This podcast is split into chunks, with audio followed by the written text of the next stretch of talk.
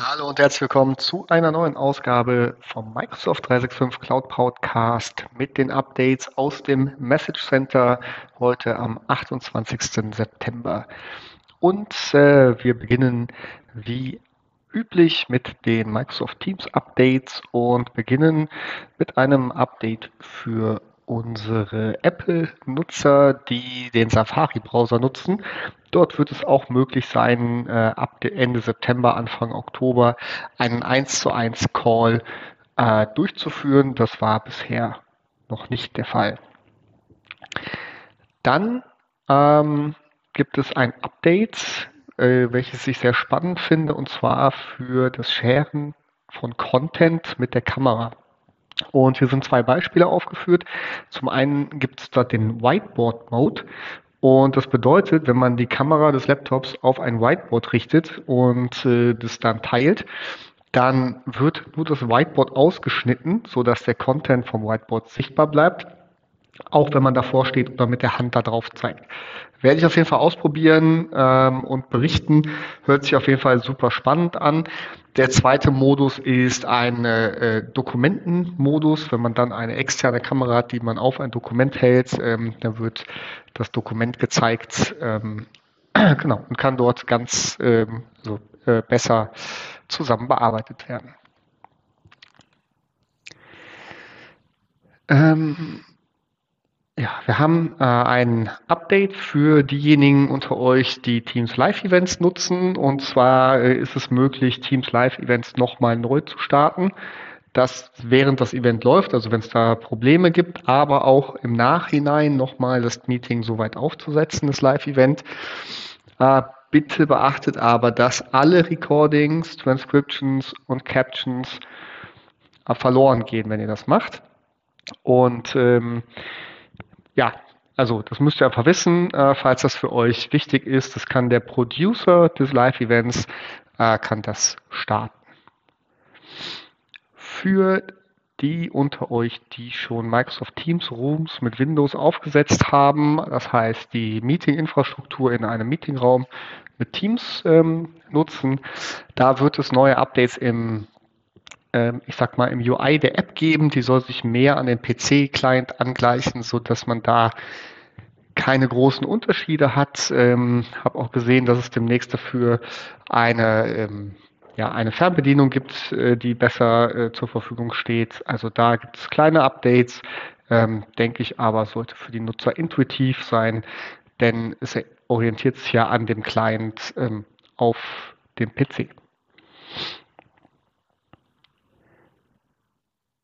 Kommen wir zu einem weiteren Tool für eure Benutzer. Und zwar wird es jetzt ab sofort möglich sein, in OneDrive for Business äh, Bilder zu bearbeiten.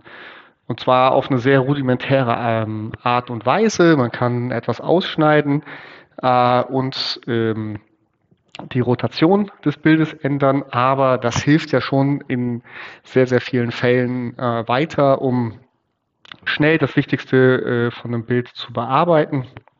Das geht aktuell für äh, nur für JPEG-Files ähm, und für PNG-Files soll das bald nachkommen und ähm, ja, grundsätzlich wird das Feature Ende September, Anfang Oktober ausgerollt. Ich glaube, das genau, das war es schon mit den ähm, Nutzer-Updates äh, kommen wir zu den Sachen, die für die Admins interessant sind und ähm, fangen wir mit der Anti-Malware-Policy in Exchange Online äh, an. Da ist es euch möglich, verschiedene File-Typen zu blocken und darauf zu reagieren, dass E-Mails mit Attachments ähm, zu diesen File-Typen überhaupt nicht weitergeleitet werden. Da gibt es drei neue File-Typen, ISO, CAP und JNLP, ähm, die jetzt blockierbar sind und zwar äh, ab Oktober. Und wenn ihr das möchtet, dann könnt ihr eure Policies dementsprechend anpassen.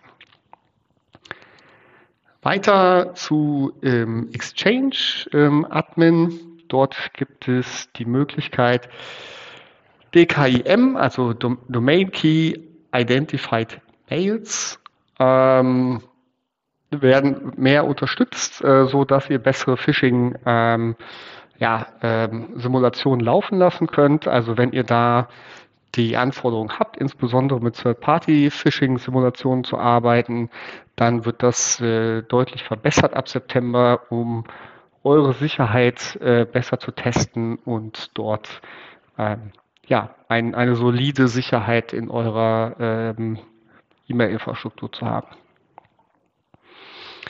Ein Update noch aus dem Bereich Exchange Online und zwar das Basic äh, Authentication.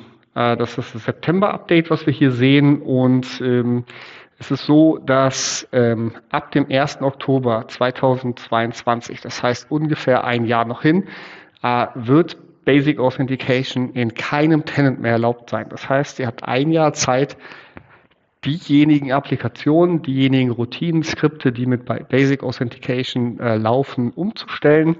Gerade wenn ihr eine größere Infrastruktur habt, kann das aufwendiger sein. Das heißt, ähm, plant das ein, dass ihr euch das anguckt, was das bedeutet ähm, auf Modern Authentication, mit Enterprise Applications, mit, ähm, wenn es eure eigenen sind, mit äh, App Registrations zu arbeiten, um sich gegen den Tenant zu verbinden. Dann haben wir äh, aus dem Bereich Entschuldigung, Teams. Ähm, es werden weitere ähm, Oper Operators, ähm, also an Dienstanbieter zur Verfügung gestellt äh, in Teams, wenn ihr Telefonie darüber äh, nutzt. Das, ihr könnt dann euren Anbietern äh, erlauben, Telefonnummern in euren Tenant einzuspielen und könnt die dann zuweisen. Ich denke, ist ein sehr ähm, ja, äh, bisher noch ein sehr isoliertes Feature hier, vor allen Dingen in Deutschland. Von daher, wenn ihr das aber benötigt, guckt es euch bitte an. Und dann haben wir noch ähm, ein Update zum Content Explorer.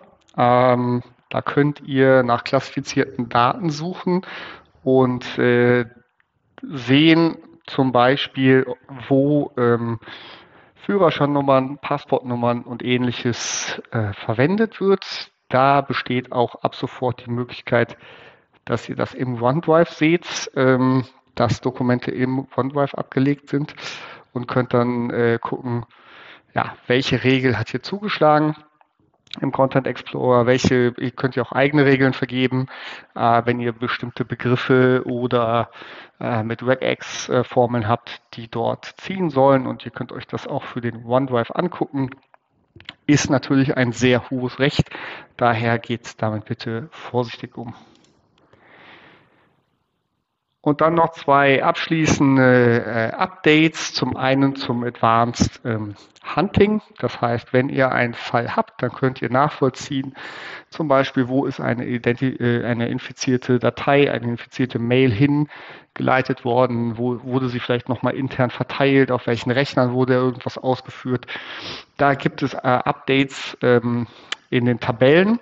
Da wird eine Tabelle ähm, ja, rausgenommen und durch zwei neue ersetzt. Es wird auch, werden auch neue Felder hinzugefügt. Ähm, wenn ihr also gerade programmatisch damit arbeitet, dann ist das etwas, äh, was wichtig ist. Das wird zum 15. Oktober umgesetzt. Das heißt, bis dahin, ähm, jetzt noch knapp zwei Wochen, müsst ihr euch das angucken. Es geht um die ähm, Device TVM Software Inventory Vulnerability Abilities, oh mein Gott, äh, Tabelle und äh, die wird ersetzt. Und abschließend noch ein kurzes Update aus dem Bereich Intune. Ähm, die Wi-Fi-MAC-Adressen für persönliche Geräte ähm, werden nicht mehr zur Verfügung gestellt.